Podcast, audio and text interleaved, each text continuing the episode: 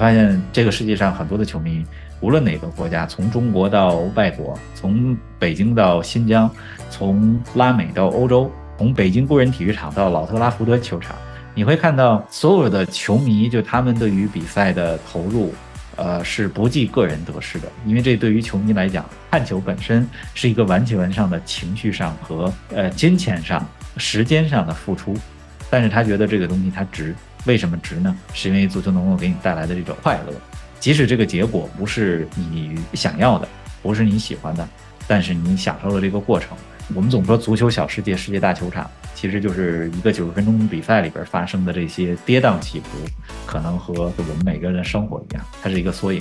确实，国安打比赛的时候，工体也没有比特拉福德更不热闹一点。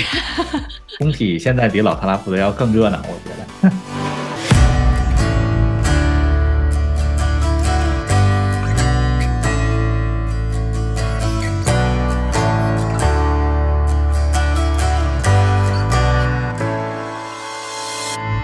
秒钟的时间都可能会发生翻天覆地的变化。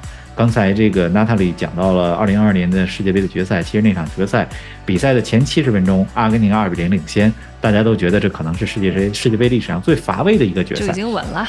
但是在七十分钟之后，法国队两度扳平，到了加时赛，阿根廷再度领先，法国再度扳平，再到了最终的点球大战，阿根廷取胜。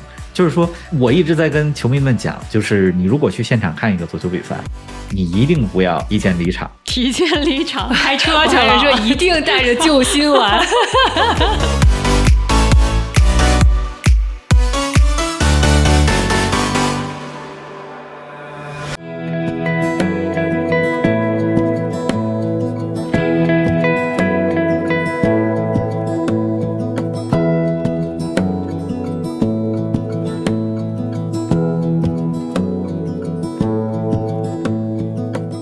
欢迎大家收听我们新的一期正在输入节目。哎，我是刚刚从国内回来的一杯倒的娜塔莉。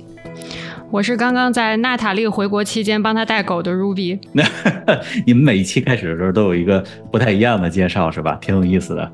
嗯，对，有一点不一样的头衔。然后呢，我们刚刚说好这位嘉宾厉害了，我们这次请到了哎头部足球播客足球咖啡馆的主播冯老师，欢迎。Hello，Hello，大家好，大家好，非常荣幸做客正在输入这个播客节目。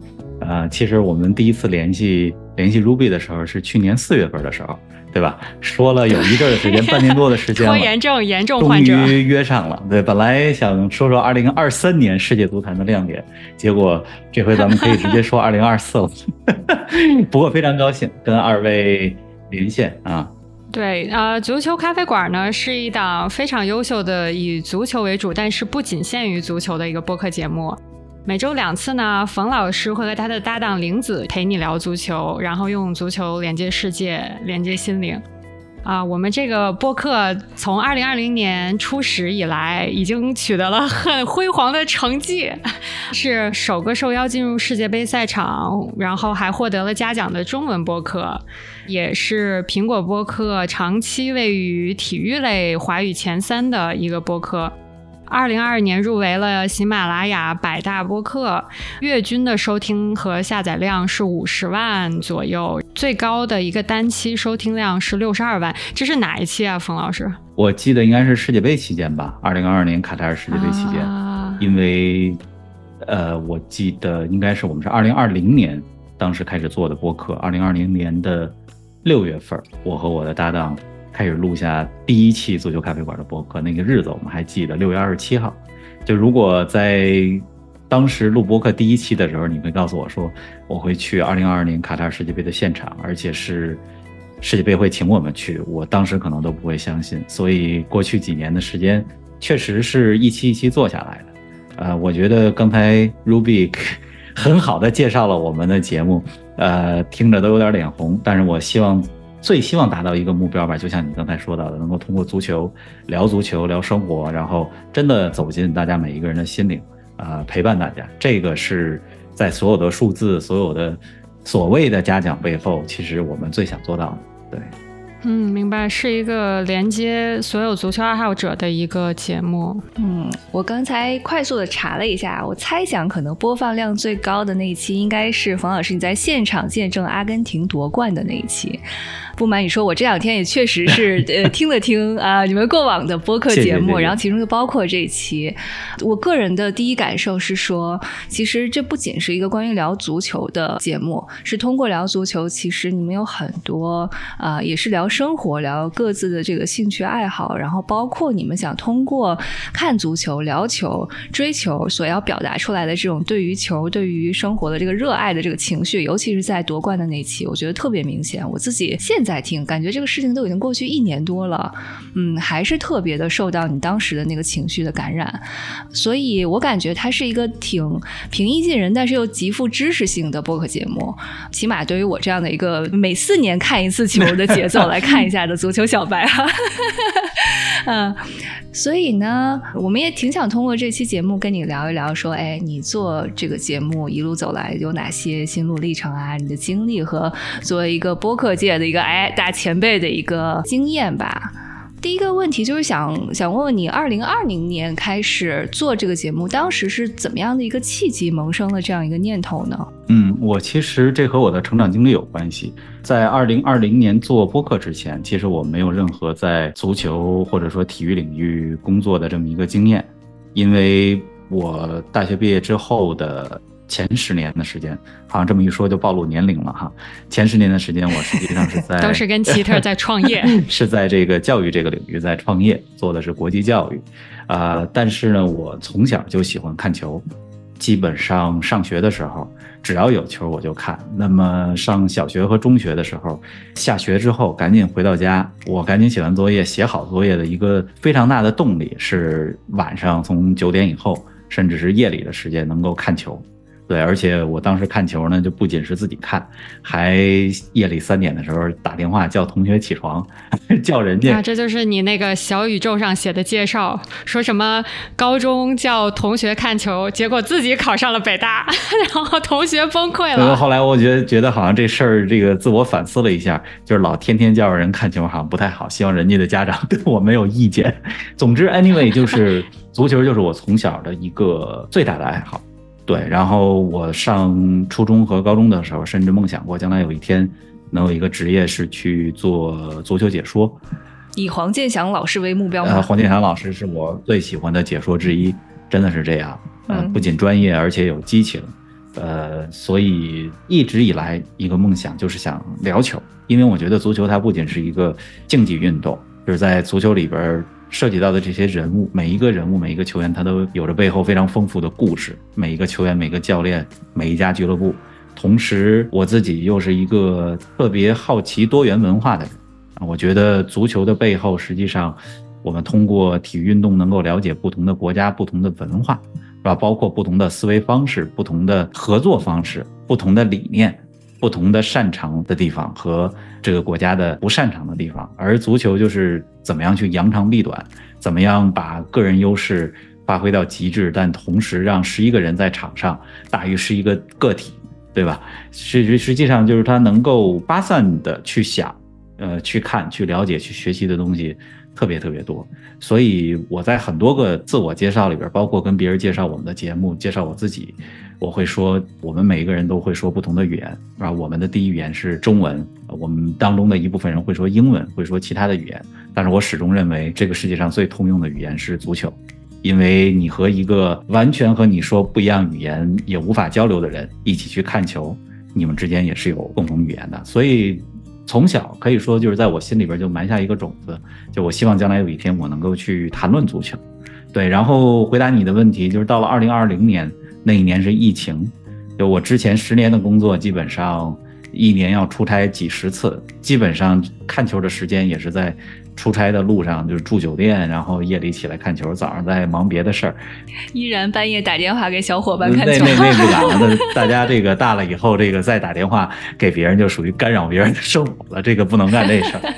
呃，就自己看，自己看，然后但是一直有一个梦想，就是想聊聊球。那二零二零年的时候，终于不用出差了。当然，疫情对于每一个人来讲都是一个非常有挑战的经历。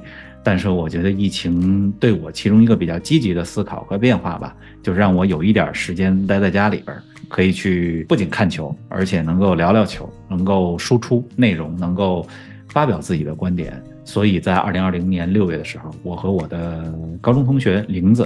啊，我们两个就一拍即合吧，做了足球咖啡馆这样一个节目。当时开始做的时候，我没有想到三四年之后，三年多的时间之后，到现在，就今天咱们录完这期节目之后，我们会录一期，呃，足球咖啡馆的节目，那是我们的第三百七十四期。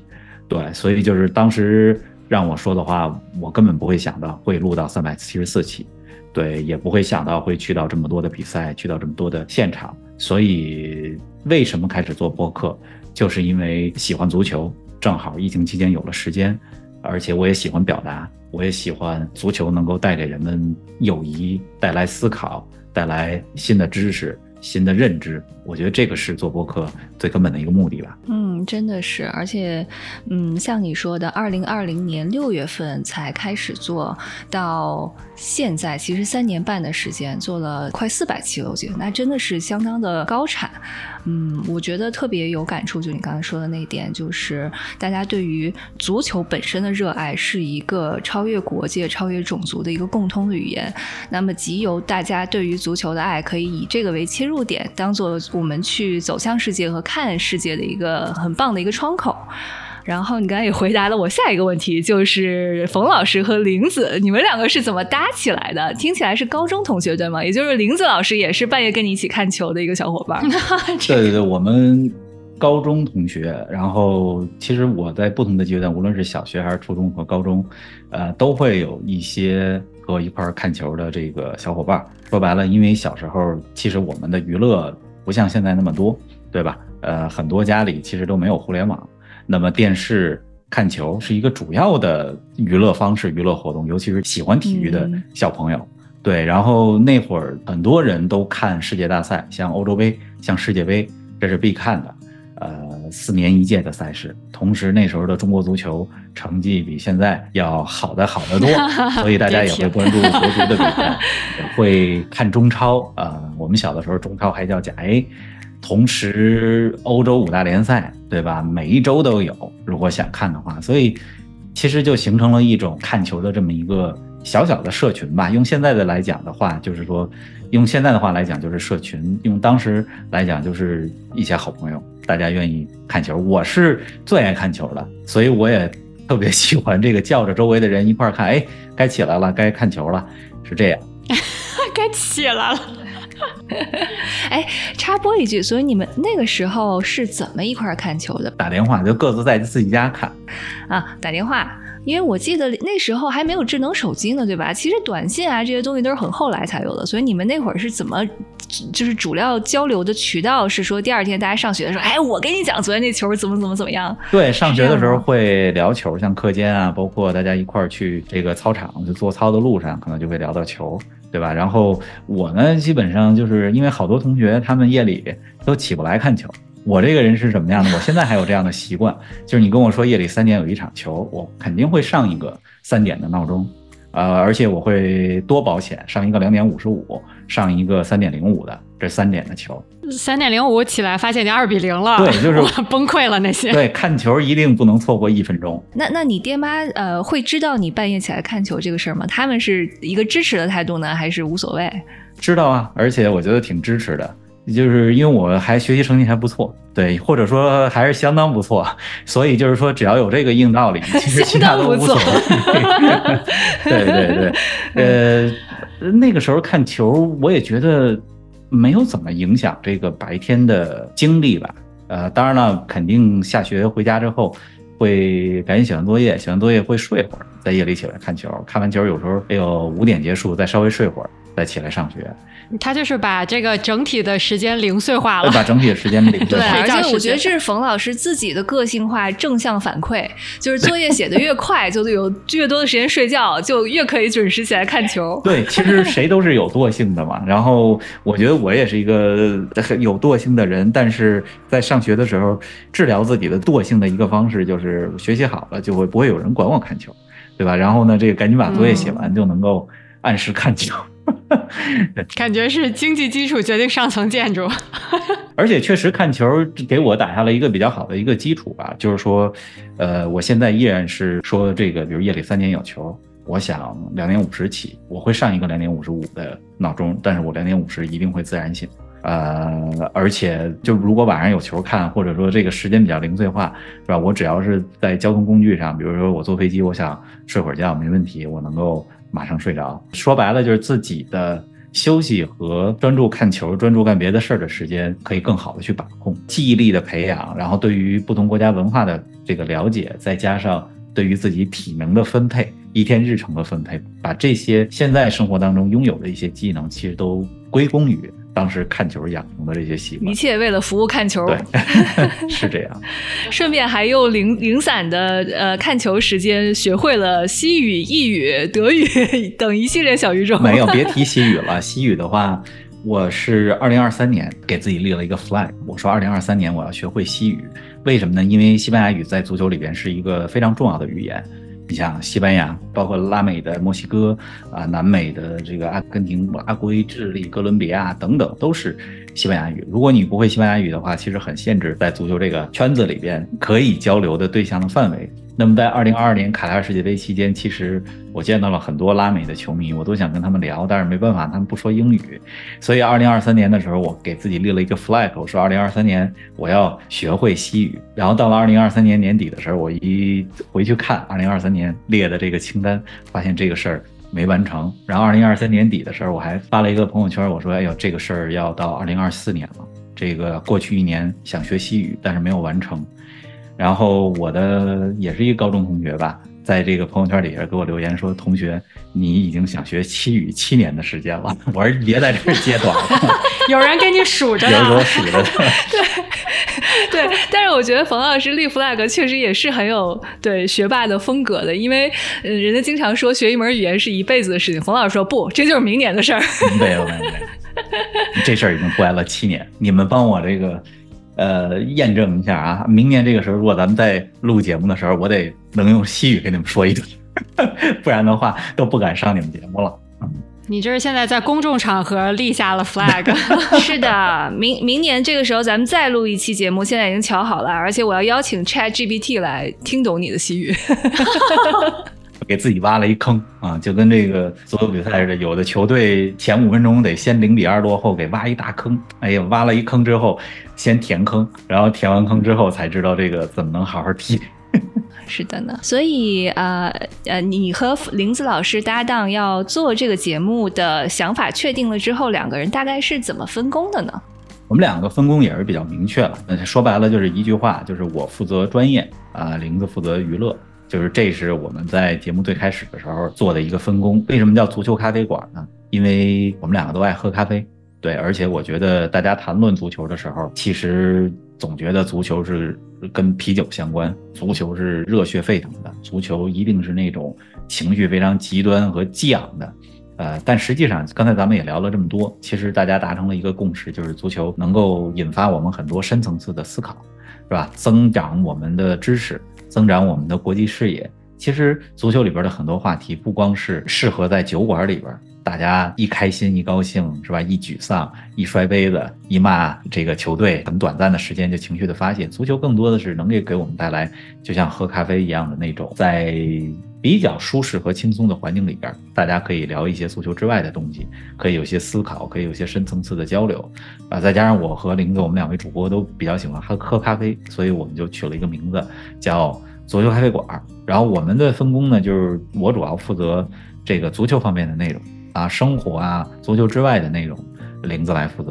而且我们两个的这个在节目制作上的分工，更多是我来跑现场，是吧？我来这个做比赛的分析，而这个节目录完之后，后期的这个制作和分发都是林子来负责。所以我们是一个分工比较明确的，对，尤其这种分工和明确。在二零二二年卡塔尔世界杯期间是体现的比较明显的，因为你在世界杯，就我在现场没有办法一个人。当时你全程都在对吧？只有两场比赛没有看。全程都在，就是没有办法做所有的事情，对吧？你其实是非常需要你的搭档在另外一个时区，是吧？当基本上就是我录完节目，我睡觉，然后呢，这个玲子负责节目的制作，然后把节目分发出来啊，宣传出来，然后我早上起床之后呢，就马上跑第二天的比赛了。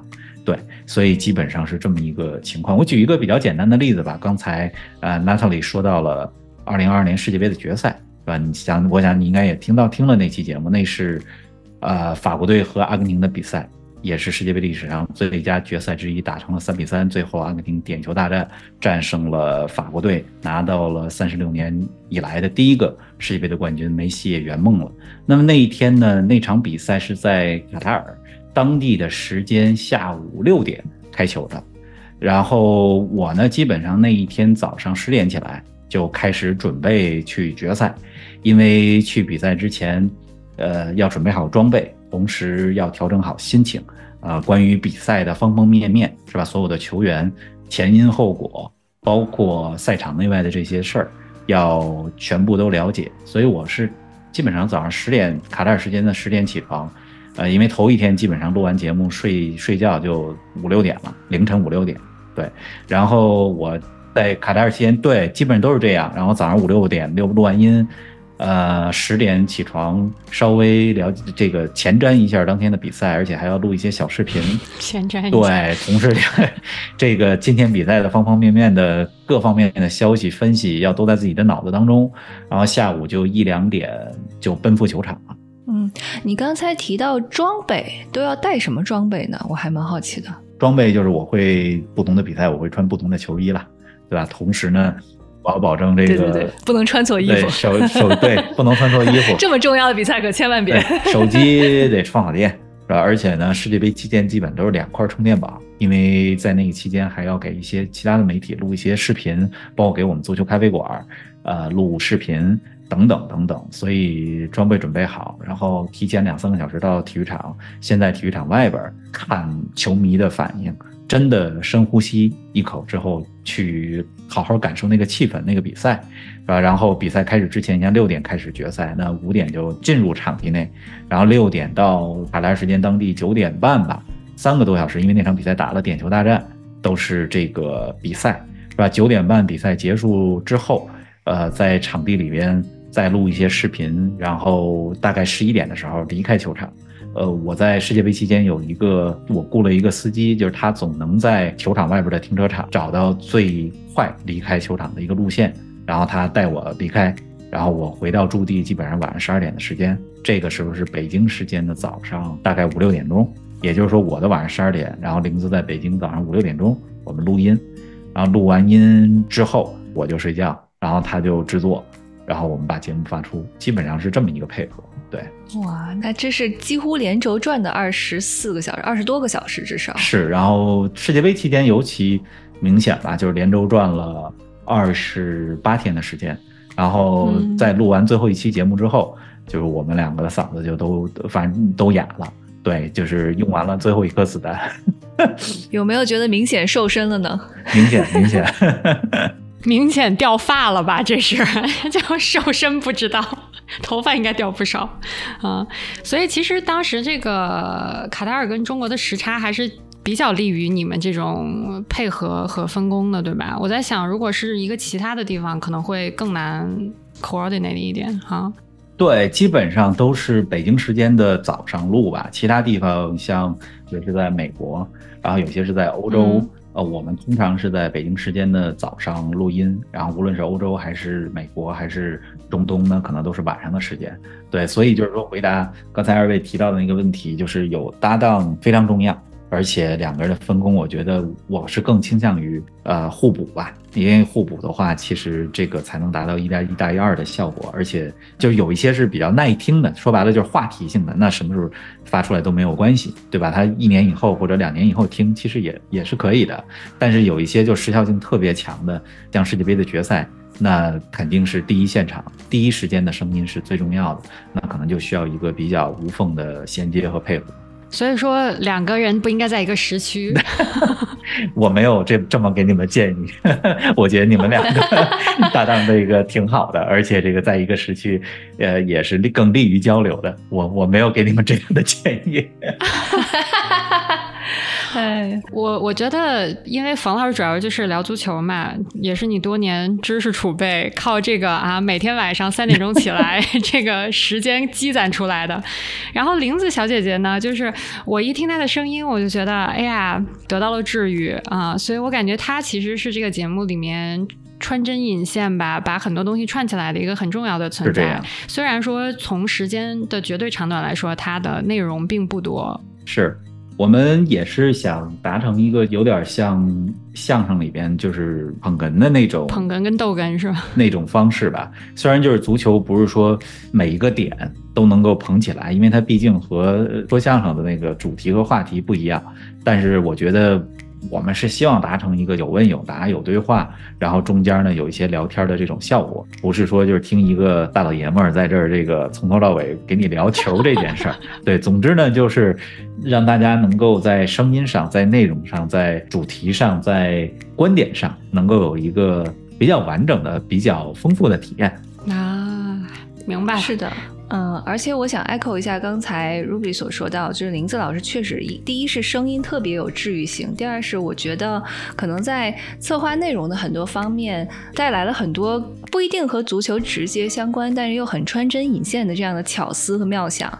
就比如说，呃，冯老师，你去年去西班牙的那一次，对吧？然后我记得你们当时有几期节目是每一期都做一个城市为专题，比如说马德里怎样怎样，呃，西班牙瓦伦西亚怎么怎么怎样，下一个城市怎么。怎么样？所以你说到那些西班牙当地瓦伦西亚，比如说满街橘子树的那个风土人情，一下子让我联想起当年去那边旅游所看到的东西，所想到的东西，就一下子让我觉得一个呃，本来是很专业聊足球的节目，通过介绍瓦伦西亚这个地方的呃人文啊、历史啊，让我觉得哎。那些比较 hardcore 的知识也比较的呃浅显易懂了，会让人觉得情绪上是非常容易接受的。我觉得这点其实构思的非常的好。对我也试图一直在控制这个说足球的比例。这是我这个一直以来的一个 在克服的一个，因为毕竟容易刹不住嘛。对对，不要老说足球。而且确实，我们的很多的听友，呃，他们一方面是喜欢听足球，另外一方面是希望了解一些足球之外的东西。尤其我会去现场去的比赛，一般情况下就是不光说比赛，也会说一说这个城市的一些见闻。像你刚才说到的西班牙的城市，甭管是马德里、塞维利亚还是。呃，上次去西班牙的时候，还去了巴斯克地区的潘普洛纳。可能大部分的旅游者，他第一次去西班牙，如果不是因为足球的话，他不会去到这些地方。所以这些是比较有意思的。而且你深层次去挖掘的话，一个地方的历史和文化，实际上和他的足球风格，是吧？和这支球队的 identity，他的身份认同是很有联系和很有关系的。对，一方水土养一方球队，是是吧？是的，是的。因为毕竟。就像冯老师刚才说的，足球就是人踢的运动嘛。这十一个场上的运动员和他们的各自的家乡和成长背景，还有他们文化背景，其实我觉得，嗯，这个也是我觉得特别呃好奇，并且更想通过将来你们的节目能听到的一点。就比如说，有没有和卡塔尔球迷之间有什么互动啊？或者是到一个新的地方跟当地的球迷，哎，有没有聊两句，或者觉得他们对于足球的看法有什么呃比较特别的地方？对。这个在冯老师学会西班牙语后，会这此类内容会增加。你这揪的这个茬没完 或者随着人工大人工智能大语言模型的这个啊出世，好像很快就可以实现了。这个新的一年，二位多监督啊！这个刚才就是我在 echo 一点，刚才其实 Ruby 和娜塔莉都讲到了，每一个地方有不同的故事。其实我特别喜欢的一件事情是。我到一个地方，我去打车，我就会和 Uber 司机聊天，我会问他们对于家乡球队是怎么样的一个感受。这些对话有一天我是希望能够讲给所有的听友、所有的观众、所有的球迷去听的。比如很多很多年前，我在美国打车，我遇到了一位巴西的 Uber 司机，就是巴西来美国的移民了。我们一个很偶然的对话，讲到了巴西的一名球员，叫做雷纳托·奥古斯托。呃，我说奥古斯托是我最喜欢的巴西球员之一，因为他在我家乡的球队北京国安踢球，那是二零一六年的时候。就是你会发现这样的对话能够把两个人在十分钟的车程短短的时间里边连接在一起，而且去讨论一些有意思、有意义的话题。有一次我在美国的芝加哥打车，然后拉我去机场的司机，他是呃加纳移民，加纳人。他跟我说，加纳的著名球星埃辛，啊，埃辛可能很多球迷都知道了，在切尔西的时候，那是当年世界最凶猛的后腰之一。他说埃辛是他的初中同学，所以我们聊了很多加纳的事儿。对，在卡塔尔的时候，因为卡塔尔也是一个移民国家，呃，也有很多海湾地区的工作者，他们生活和工作在卡塔尔，呃，他们会觉得说，即使他自己不是摩洛哥人。但大家都知道，二零二二年卡塔尔世界杯，摩洛哥表现得非常好，是第一个打进世界杯四强的非洲球队，第一个打进世界杯四强的阿拉伯球队。我和不同国家的，就是阿拉伯地区的司机聊天，你会觉得他不是阿摩洛哥人，但是他在支持摩洛哥，因为他觉得这支球队代表的是整个地区，甚至是这个信仰，信仰伊斯兰教的民族，对和国家，所以。我非常喜欢和不同地方的司机聊天。你说的太对了，我我其实去年也有一个非常切身的体会，是因为去年呢世界杯总决赛的那一天，刚好我们是在拉美旅行，然后到达阿根廷的前夕。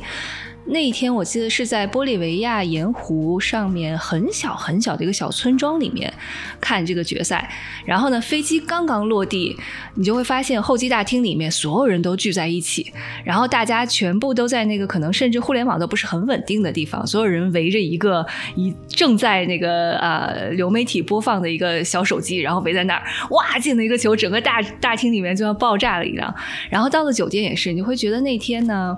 所有的当地的呃工作人员也好，还是游客也好，没有一个人是在做别的事情，全部都停下来，然后挤在任何一个可以找到电视的地方在看直播。那玻利维亚人民呢，其实也不是他们自己国家球队，但是阿根廷能进入到世界杯总决赛这件事情，我认为绝对是全拉美人民都感到非常自豪、骄傲，然后都在全体观众的一件事情。啊，你就真的是能感受到他们那种激动的心情，然后特别特别希望能够能看到下一个进球，能够夺冠的。是的，说到拉美这个，我先说啊，还是还是要学西班牙语，好吧？这个省得 Ruby 提醒我。再一次立下的 flag，call back。对这个拉丁美洲的人，他对于系足球的热爱，就是这种热情。它和欧洲是完全不一样的，和亚洲也是完全不一样的，和任何地方都不一样。它是把自己的心脏要掏出来一样，就是给足球。我举几个简单的例子啊，在卡塔尔的时候，阿根廷进了决赛。其实那个时候，阿根廷的经济状况是非常非常不好的，通货膨胀，整个经济出了很大的问题。但是很多阿根廷人，他们可能把自己所有的积蓄都花了，买了张机票来到卡塔尔。他们并没有世界杯决赛的门票，因为嗯，球场只能容纳几万人，啊，但是有大量的阿根廷球迷在球场外边，他为的不是别的，就是在球队夺冠的时候能够离自己的球队近一些。再比如说，我有一个我现在踢球的球队里边有一个阿根廷人，啊，他跟我说，阿根廷夺冠那一天，他正好坐飞机从纽约去布宜诺斯艾利斯，就回自己的祖国过圣诞。然后正好坐的是阿根廷国内的航空公司，然后他跟我说是要起飞的时候，知道阿根廷点球获胜，然后机长就直接这个拿着自己的麦克风对全 全这个飞机上的乘客就开始这个呼喊，叫 Vamos 阿根廷呐，这个这个阿根廷阿根廷是冠军，阿根廷是阿根廷这个呃加油，阿根廷怎么着怎么着，就是我觉得拉美人对足球的热情是我们无法用语言去形容，只能用视觉。听觉、味觉去感知的这种热爱。那我想问一下，我们这个中国这片博大的土地上，怎么就培养出了国足这个 这支队伍呢？这个我百思不得其解。这样，冯老师刚才的表情真是千变万化。我发现你们两个的分工呢也很明确啊。这个娜塔莉呢就。呃，负责问一些这个很正道的问题。对我，我比较负责邪门的问题。来这个监督学西语，要不来问一些 这个不是很好回答的问题。是的，就是咱们这一期录音的时候，在录音之前四十个小时，呃，亚洲杯的揭幕战，中国男足零比零战平了塔吉克斯坦。啊，塔吉克斯坦这是他们历史上第一次踢亚洲杯第一场比赛。啊拿到了第一分，在中国队的身上。那么塔吉克斯坦这支球队的世界排名是一百零六名。对于大部分的中国球迷来讲，在他们踢中国队之前，大家可能都不了解塔吉克斯坦这个中亚的国家。嗯，说到国足呢，我好像有点忘了这个刚才你问到的具体的问题，但是我知道你大概想让我 聊什么。冯老师刚才那大脑一片空白。对。这个这个问题，我感觉起了一个头，应该全中国人民都知道要问什么。对，总之呢，就是足球，我只想说的是，它是一个非常系统的工程啊。足球是不骗人的，足球是需要时间的，足球是需要耐心的，足球是相信科学、需要科学的方法的。啊，足球不是一个个人项目，它是一个集体项目。足球也不是在一个时间的横截面上，我们可以做一些事情马上取得成功的。它也不是一个考试，它需要多少年的大量的工作。其实就是我们国家很早很早的领导人们一直在说的，就是足球从娃娃抓起，就是这么个道理。就如果你没有青少年的基础，没有选拔的基础，没有好的教练，没有正确的科学的发展道路，不发挥自己所长。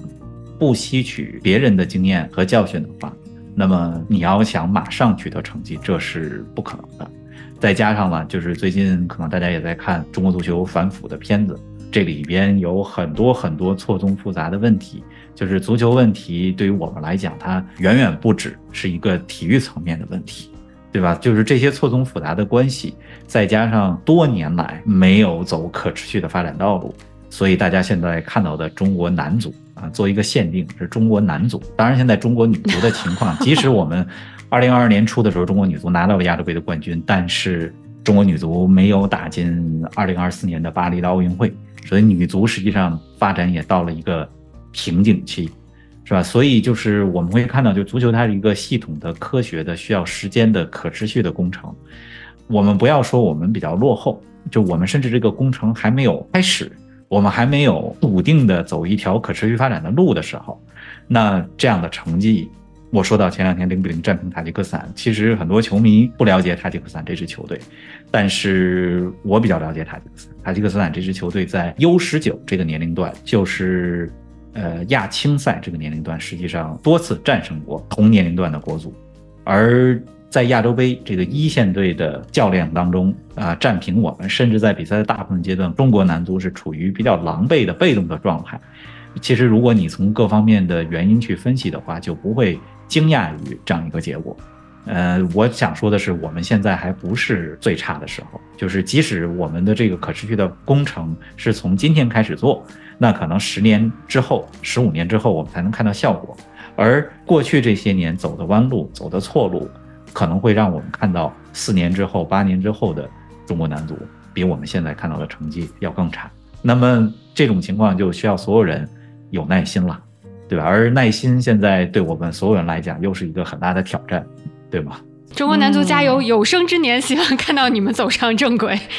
好在我们比较幸运了，我们是见过2022年中国男足打进。世界杯是吧？虽然在二零零二年，二零零二年，对那个时候我们应该都上初中吧？嗯，对，我学校当天好像在教室里都不上课了，大家一起看球，对呀，特殊。当时我们说这个抽到了一个上上签，是和巴西队、呃哥斯达黎加队和土耳其队分在了一组。呃，但是大家回看，那还是乐观了，对吗？最终巴西队 太乐观了吧？二零二零二零零二年世界杯的冠军，同组的土耳其获得了季军，而哥斯达黎加。在那个组当中，如果没有记错的话，也是拿到了四个积分。对，嗯，是的，嗯，所以呃，说到瓶颈这个事情啊，嗯，因为你们做了快四百期节目了，那在这段时间内，嗯，节目的制作理念啊和你们的想法有什么演化吗？嗯，两个搭档之间有没有闹过什么关于制作节目的矛盾呢？我们一直比较融洽，也比较呃合得来吧，基本上都是一拍即合的这么一个状态。主要原因就是一是这么多年的朋友，大家有这个默契；第二呢，就是本身从内容的侧重方面，再加上分工方面各有所长，大家互补的这么一个状态，所以其实就是很顺利。那么说到瓶颈呢，其实我们每隔半年或者一年的时间也会去思考，一个是去看说我们的听友喜欢什么样的内容。第二呢，就是说我们想做什么样的内容。我一直觉得播客的制作它应该是一个共创的这么一个状态，就是有的时候我们会去看我们节目的评论，包括我们的听友给我们的留言，包括他们在各个平台上给我们写的私信，其实你会大概知道，就是说他们想听到什么样的内容，他们有什么样的观点啊，哪些观点会引起共鸣，哪些观点会引起兴趣，对吧？那么至于瓶颈呢，我觉得每一两个月，甚至像刚才说到的每半年，可能会有一次大的思考，每一两个月会有一些想法。我觉得我们整体的方向现在是更想什么样的一种方向去发展呢？就是说，不止于足球而说足球，就是能够把足球和个人发展、足球和生活、足球和人生、足球和职业发展联系在一起。比如说，我们去年做了几期这样的节目，呃，曼城的球员京多安教你写小作文。哈哈哈哈他怎么写小作文了？京多安是曼城的队长，二零二二年。帮助曼城拿到了三冠王，他也是在三冠王之后离开了曼城，去到了巴塞罗那。那么京多安在离开曼城之前，呃，写了一个非常高质量的给球迷和热爱曼城的人这么一个告别信吧。然后我们就通过分析那个告别信来说，哎呦。这个球员太会写了，他的情商，即使是有一个团队在帮他，对吧？那也是会写，那没有关系嘛，就是会写嘛。所以就是我们，我们来通过这个来说，你怎么样去去写作文，怎么去表达，分析一下他的领导力。对对对，然后我们希望做更多这样的节目吧，包括足球当中可能也有一些有一些硬核球迷，他会愿愿意看这个数据。嗯，那上一期节目其实我们也聊到了，说你怎么去看这个足球统计，怎么样不被标题所误导。所以回答刚才所说的问题，就是我觉得每一个阶段都会感觉到有一点瓶颈，但是也会感觉到我们会要追寻一些新的方向，因为就球聊球这件事儿，就是你有你的观点，我有我的观点，但是。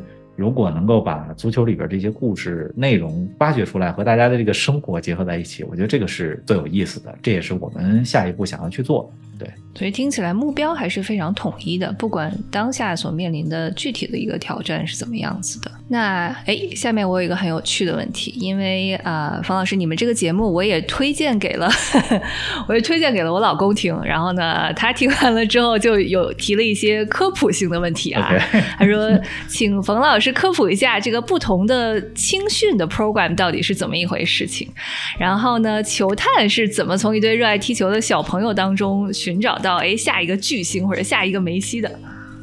其实这个首先谢谢你先生的问题啊，非常专业，而且这也是一个其实很难用简短的语言去回答的问题，但是我努力。好吧，就是足球领域，尤其在欧洲和美洲，是一个非常发达的这么一个产业。怎么样叫做发达呢？就是说它也很内卷，到什么样的程度？就是即使是在厄瓜多尔这样一个南美经济和各方面不是特别发达的国家，九十岁的青少年联赛和青少年的这种训练营也会有欧洲俱乐部的球探去看，然后这个。十多岁、十几岁在阿厄瓜多尔踢球的小孩，也会通过欧洲的球探他们的发掘，在年龄很小的时候得到专业化的训练，来到欧洲去踢球，甚至在南美比较好的集训营去发展，然后再到欧洲去。足球现在是高度和资本结合在一起。英超的这些球队，就是前几天的时候，多特蒙德的 CEO 还在说说。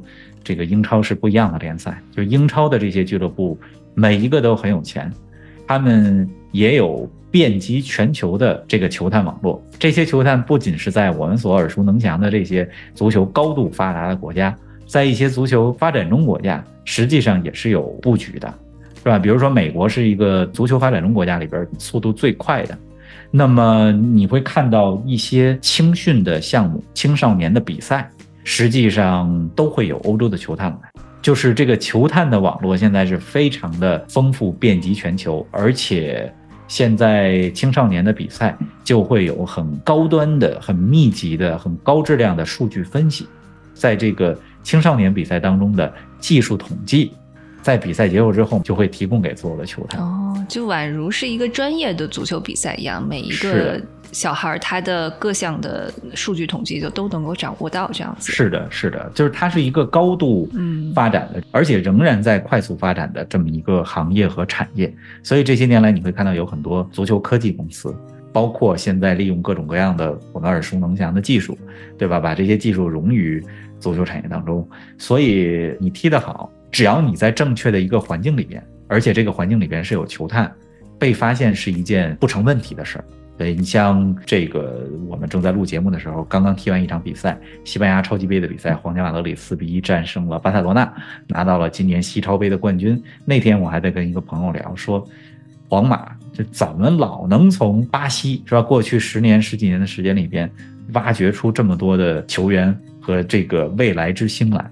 那其实一是比较可靠的、密集的球探网络，另外一方面就是俱乐部在选人的时候，是吧？在让哪些球员来，哪些球员先留在巴西，哪些球员什么时候到欧洲，包括对于他身体的一个观测，是吧？因为足球是要这个是跟身体啊，包括要也看你有多少伤病等等都很有直接的关系。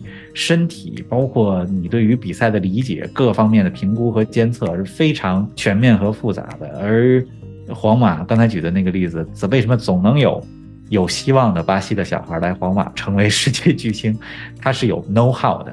对，那刚才我说到的就是厄瓜多尔的那个例子，英超有一支球队叫做布莱顿啊，这支球队在十几年前都是一支非常名不见经传的球队，但是在转会市场上，在球探体系上是非常非常聪明的。对，而且他们把很多资金都投入到这个上面来，包括在美国的比赛。去年的时候，我在一场美国的比赛，呃，美职联的比赛当中，我还看到过英格兰超级联赛球队布莱顿的球探在看台上，呃，在做记录。听起来，一个球探往往他是受雇于某一家球会，嗯，而不会是说我就是单纯的是一个球探，然后我可以发现一个新星，然后把它推荐给不同的球会。往往它是一个一对一的关系，对吗？其实都有，有俱乐部专属的球探。然后也有呢，像南美一些国家，因为你毕竟要懂当地的语言，对吧？有些国家，呃，就是 base 在当地，但是它服务于某个机构或者服务于多家俱乐部，这种都有。对，反正球探现在是非常非常的多的，而且你会看到，呃，我再举一个例子，就是格鲁吉亚不是一个足球强国，因为格鲁吉亚属于欧足联嘛，格鲁吉亚甚至在欧洲都是中下游球队。但是去年的时候，上赛季格鲁吉亚的球员科瓦拉斯特利亚。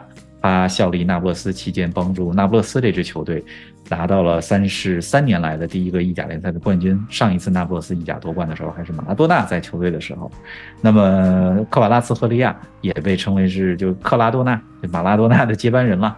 那么科瓦拉茨赫利亚来自于格鲁吉亚，就是他出来之后。你能够想象到很多的球探就蜂拥而至的前往格鲁吉亚，到格鲁吉亚去了。听说你们这旮沓出天才，就跟就是同样就是说像海外的大学，然后像录取这个中国的学生，对吧？然后这个哎，我今年录了个这个学校的，这是学生不错，明年我就再录你们学校学生一样。啊，这个真的很有意思呀！啊，谢谢冯老师的讲解。就这么回事。嗯，那就说完这种给整个足球界、足球产业啊、足球运动带来希望的事情后，我们来说一些比较丧气的事情啊。这就是我的 我的提问又来了。我我前一段时间看了一个纪录片，当然它肯定是有自己的一定的倾向的，但它主要讲的就是关于俄罗斯跟卡塔尔这两个国家怎么得到了世界杯的举办权。在这个过程中，FIFA 呢是有一些神奇的操作。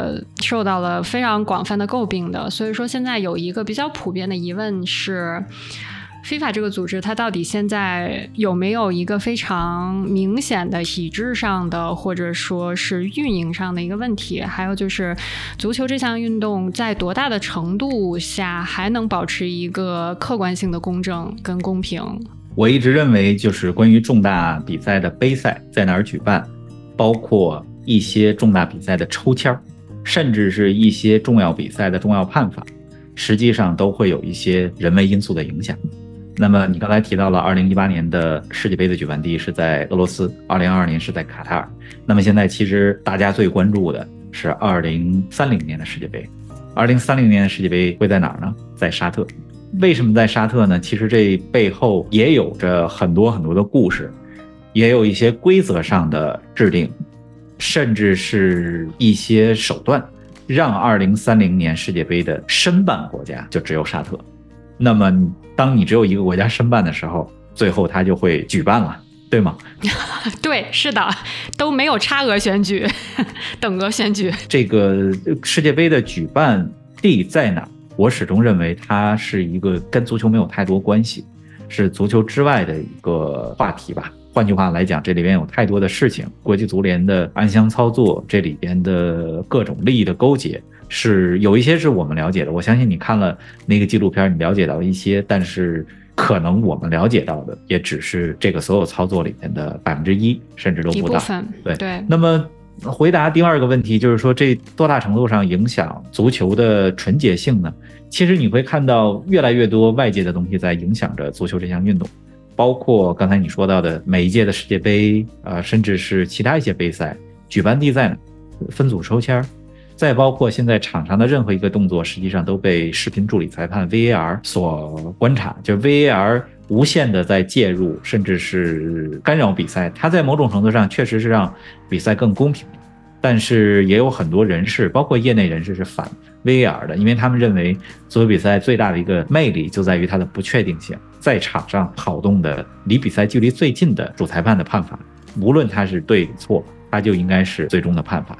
是吧？因为如果你用录像去反复的观看的话，你总能找出毛病来。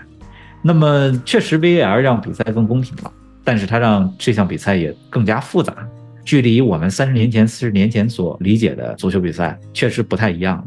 而如果现在你去一场重要的比赛的话，比如梅西的比赛、C 罗的比赛、世界杯的比赛，你会看到在现场的球迷，他们百分之八十的时间都是在拿着手机在拍照。不是自拍，就是拍球星跟球星跟拍，然后发到自媒体上。可能一场比赛当中百分之十的时间都不到，他在专注看球。而三四十年前，你会看到很多的，甚至是百分之九十以上的球迷是没有手机，也没有电子设备，那就是专注在看球，专注于比赛本身。所以，就是足球这项运动，它是随着整个这个世界的变化。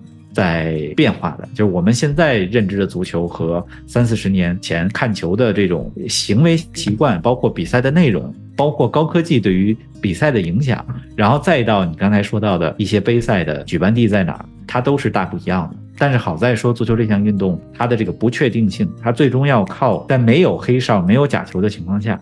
它最终是要踢出来的，一秒钟的时间都可能会发生翻天覆地的变化。刚才这个娜塔莉讲到了二零二二年的世界杯的决赛，其实那场决赛比赛的前七十分钟，阿根廷二比零领先，大家都觉得这可能是世界杯世界杯历史上最乏味的一个决赛，就已经稳了。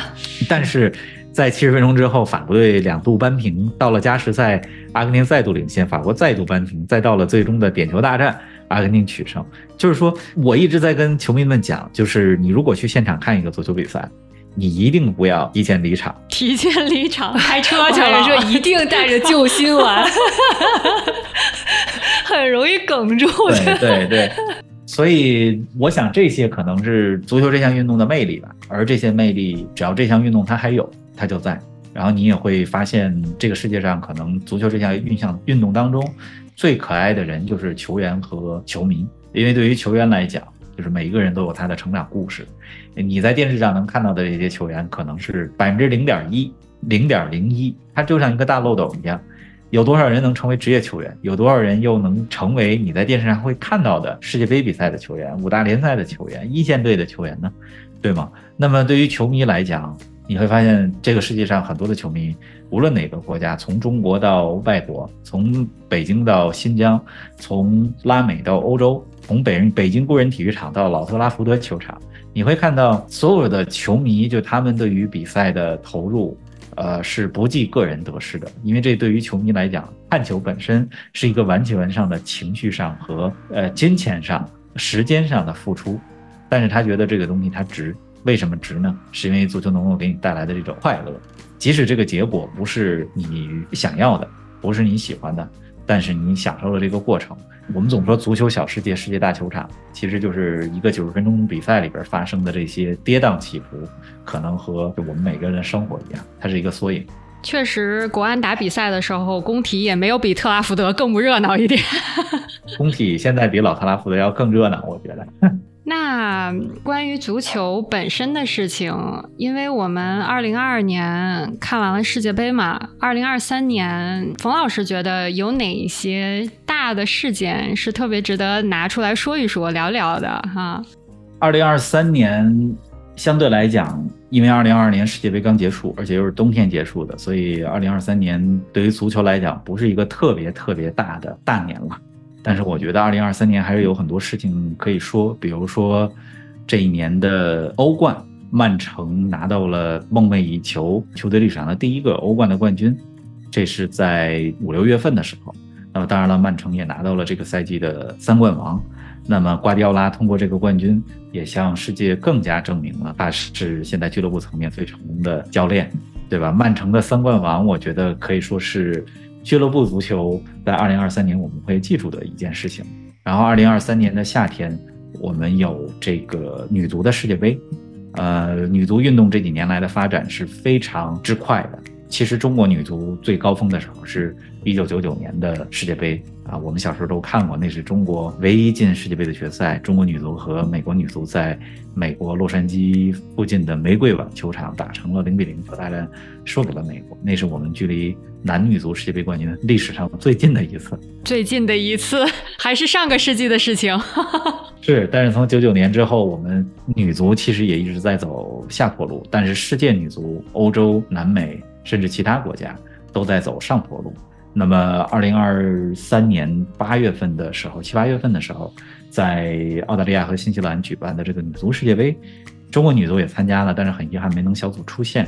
那我觉得是一届技战术和各方面的水平非常高的一届世界杯足球赛，在这个女足这个领域，而且也是第一次有三十二支球队参加，最终拿了冠军的是西班牙。西班牙在决赛当中战胜了英格兰，那也是一场非常高水平的决赛。当然了，就是关注程度和水平肯定没有办法和男足这个阿根廷和法国相比。嗯，但是我觉得女足运动，因为二位都是女性主播嘛，我一直是这个觉得男性球迷包括女性球迷应该更多的关注女足，不只是在你们两位面前这么说，在我的节目里面，我们也是保证说一年有几期选题是来讲女足的。呃，然后除了女足世界杯以外，从二零二三年开始，我们聊到足球这两个字的时候。除了欧洲和南美以外，开始聊到另外两个国家，一个是沙特，一个是美国。啊，随着 C 罗等众多球星加盟沙特联赛，半退役并进入捞钱状态。对，对这个那没有办法，就是说沙特主要是靠钱来吸引。那么来到沙特联赛，随着梅西登陆美国联赛。二零二六年世界杯又来到北美这片大陆，美国、加拿大和墨西哥。那么梅西加盟迈阿密国际，这也是非常，啊，我觉得世界足坛的一个大事儿。再到二零二三年的下半年，其实对中国足球来讲，一方面是在反腐打黑，另外一方面呢，对我们来讲，我们的二零二六年的世界杯征程开始了。在二零二三年的十一月份的时候，中国男足打了两场比赛。在客场二比一战胜泰国，主场零比三输给了韩国，就是我们世界杯的梦想还延续着。当然了，这个能延续多久要看二零二四年的表现。对，所以就是二零二三年马上想到的话，我觉得是这几件事情吧。当然展开说的话还有很多很多，比如说二零二三年也是中超联赛疫情之后第一次开放主客场，你会看到中国我们可能有着三流的国家队，但是我们有着一流的球迷。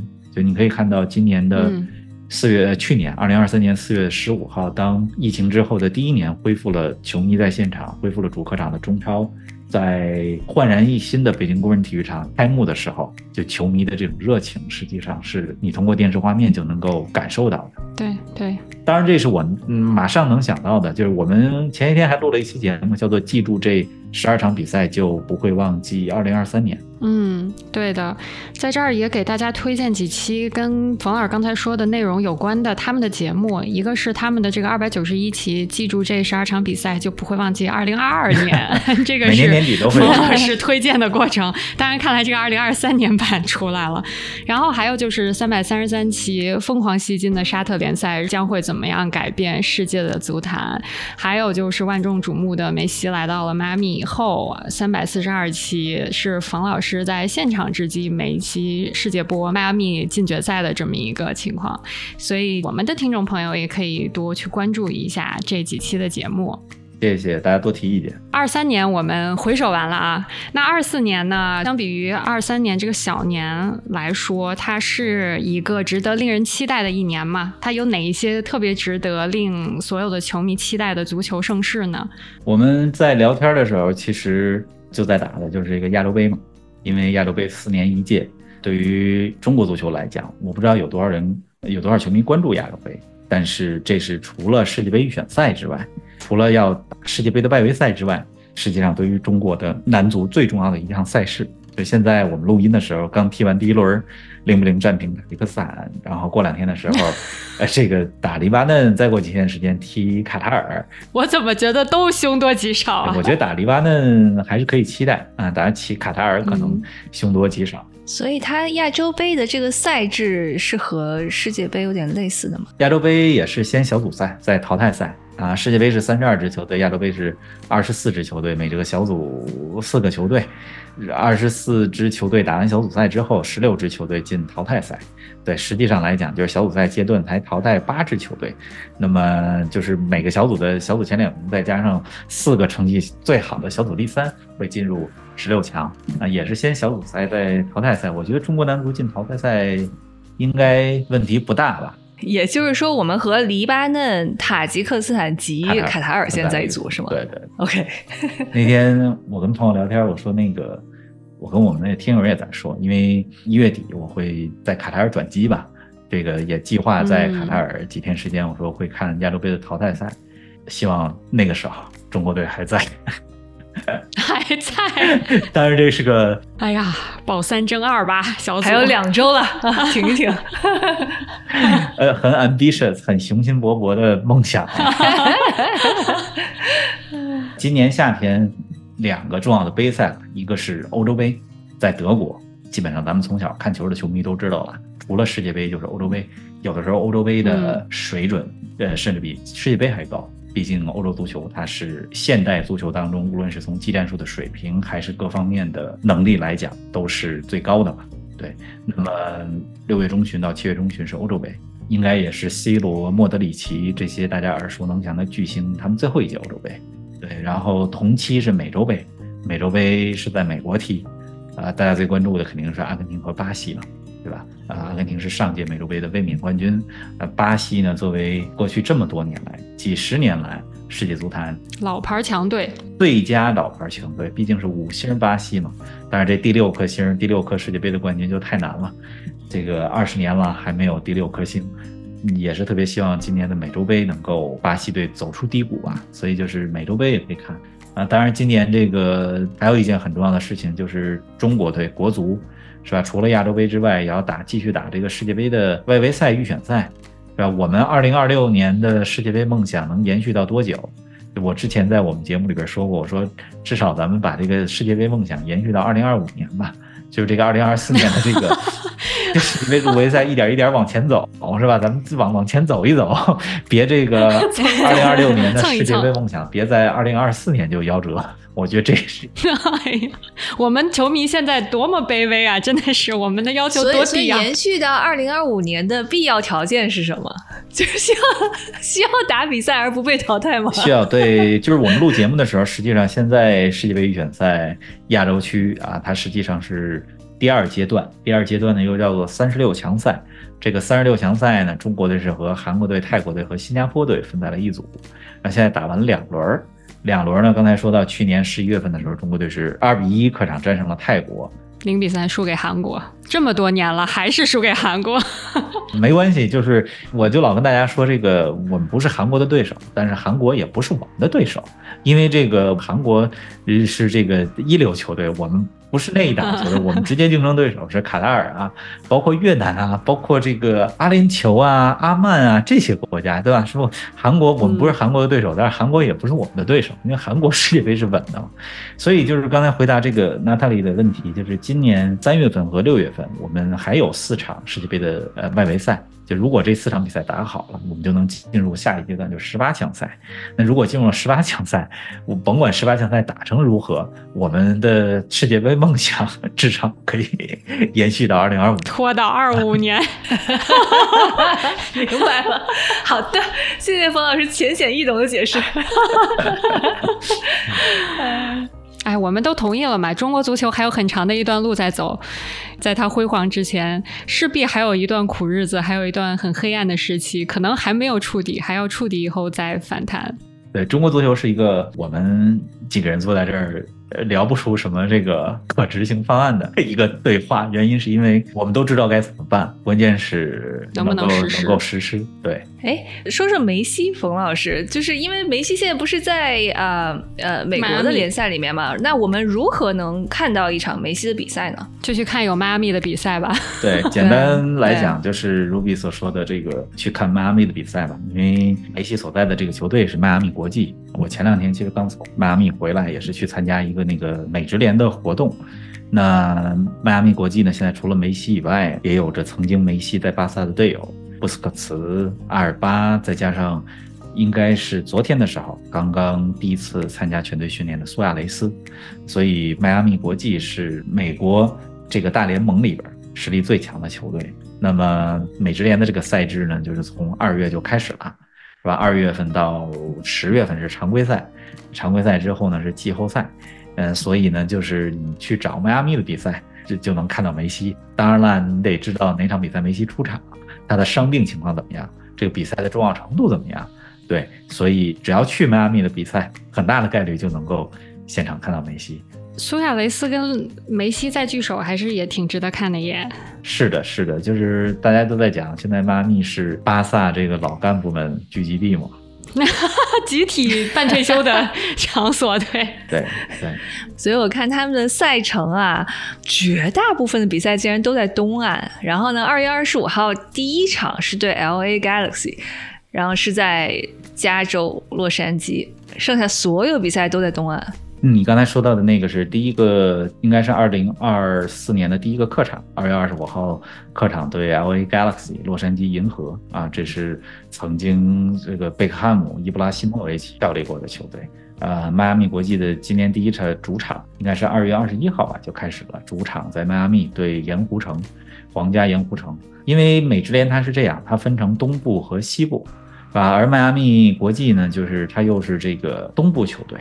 所以呢，就是一年三十四场常规赛，这三十四场常规赛呢，会和东部的球队打二十八场，剩下的六场比赛是和西部的球队。哦，所以其实有点像 NBA，哎，就对对对，防止这个大部分时间花在路上，对 还有时差。你们这一下就说到点儿上了。所以 Natalie，那个你可以看看票，你 看看能不能买到。我之前看是不好买的啊。对我刚刚看了一下，四百八十一元。是的，于是我打算看一看主场的票价，如果差价值一张机票的话，不如就去一下。四百八十一美元吗？还是四百八十一元？四百八十一美金，没事，反正想看迈阿密国际的话，咱们可以这个线下交流啊。哎呀，太好了这个至少可以告诉你们在什么时候怎么买票，这个会能够比较节省预算。听众朋友们，对不起，你这个是付费内容，你没付费，所以听不到。不是，你们可以开一期这个付费内容。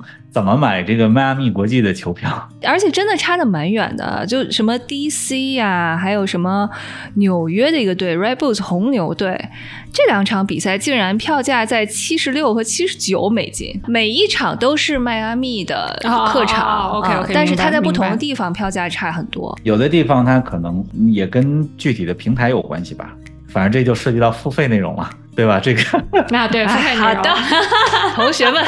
呃，你不同的平台，你点击价格，它不一定有真的票。同时呢，就是纽约和 DC，就是一个是纽约红牛，纽约红牛的主场呢，实际上在新泽西州的哈里森，啊，那个球场叫做红牛竞技场，是一个不错的球场。华盛顿特区联的主场是在 DC，就是华盛顿特区比较中心的地方，叫奥迪球场。这两个球场都不错，但是我会觉得随着比赛的临近，这个票价会很上去。嗯，Natalie，现在是投资的时间到了。冯老师说：“随着比赛的临近，这个票价要上去的啊。嗯，是的，所以啊，想点了连接买到票的小伙伴们啊，我们很快会有呃付费节目上线。那我觉得今天咱们聊的还不错哎，聊得很开心。我觉得二位的这个节目特别有意思，就是之前呃也是听了几期二位的节目，我觉得涉猎的范围非常广泛。主要是我们没有一技之长啊，就是我们要是积累了几十年的足球，我们也做足球节目了。没有没有没有，涉猎的内容非常广泛，非常多元，而且我觉得你们的节目是能够触达听众、收听者心灵的。所以这是特别特别好的一点，然后非常荣幸能够做客，是正在输入点点点是吧？全称是点点点点点点，对，我们这个太复杂了，这个非常荣幸做客你们的节目，我觉得是一个很轻松、很自在的聊天儿。同时，二位主播，你们问的问题既有受访者所谓的专业领域的深度，同时又有一些这个普及度，就是他不一定聊球，不一定了解你所邀请的这个访谈者他所在的这个领域就能够听懂的。所以我觉得你们的播客其实是非常非常好，非常容易听，而且非常也容易听进去。而且你们两个问的问题角度都很不一样啊，一个负责问主流问题，一个负责这个。一个很积极，一个很丧。